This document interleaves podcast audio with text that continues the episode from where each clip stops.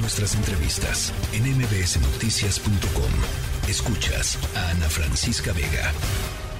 Miren, rápidamente, la Embajada de Turquía en México posteó hace no mucho tiempo un mensaje en su cuenta de Twitter diciendo eh, muchas gracias por todas las donaciones, han sido muchas, pero ahora los artículos de primera necesidad en estos momentos que necesitamos son los siguientes. Dice, carpas de invierno, carpas de invierno, calentadores con gas, eh, frazadas, es decir, cobijas y generadores. Eso es lo que está pidiendo la Embajada de Turquía en México. Carpas de invierno, es decir, tiendas de campaña, pero pues quizá un poco acondicionadas, calentadores con gas, frazadas y generadores. Dice eh, la embajada, la campaña de donaciones va a continuar en Monte Blanco 1245 en las lomas de Chapultepec y en el Centro Cultural de Turquía en la calle de Hegel 618 allá en Polanco. Bueno, y el equipo de la tercera platicó con el doctor Marcos Cherem, líder del Cuerpo Médico especializado en desastres de Cadena México y Cadena Internacional. Es una organización que con donativos eh, viajó para brindar ayuda a Turquía. Son 14 mexicanos, 6 médicos, 3 ortopedistas, un ortopedista pediatra y un anestesiólogo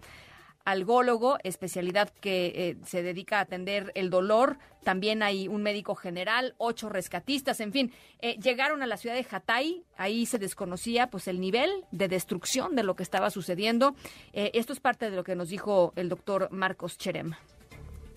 Hemos estado en distintas ciudades. Hemos estado en Hatay, que es una ciudad que estuvo destrozada por este sismo. Al principio no se creía que había tanto daño en Hatay, entonces no se había enviado tanta ayuda ni nacional ni internacional. Y es donde más civiles se metieron a los escombros a tratar de rescatar y a tratar de sacar a sus familiares, con obviamente sin poderlo lograr, ya que, bueno, se requiere maquinaria pesada y equipo muy especializado para poderlo lograr. Después de Hatay nos movimos hacia el campo en el que estamos en este momento, que es en Caracas, Mamaraz. Es un campo en el cual estamos conviviendo con rescatistas de todo el mundo, equipos de rescate internacionales. Si yo te digo que somos 14 personas, te digo que somos el equipo más chiquito, pero sin embargo somos de los únicos que traen médicos especialistas y bueno, eh, este médico mexicano em, reconoce que esta llamada ventana de oro, eh, que es el tiempo, digamos, que está, em, pues una persona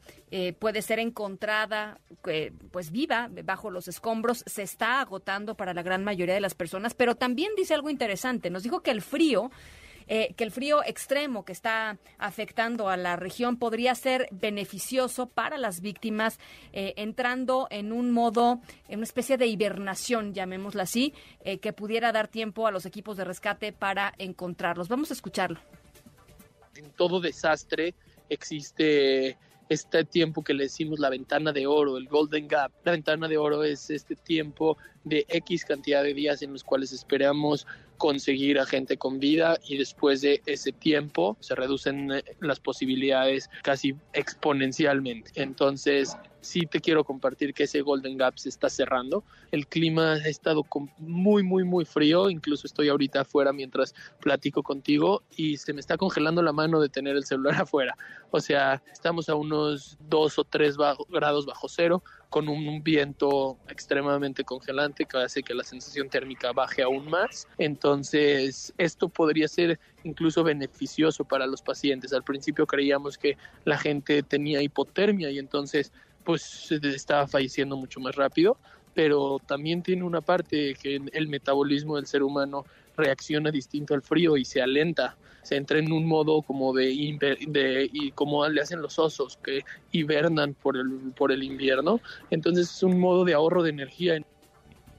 Bueno, parte de lo que nos dijo Marcos Cherem, toda la suerte del mundo, todo el éxito del mundo a todos los eh, colaboradores y rescatistas, doctores eh, mexicanos que están allá tratando de salvar vidas. Ya les decía, en las últimas horas, tres personas eh, en Turquía rescatados por distintos equipos, distintos equipos mexicanos.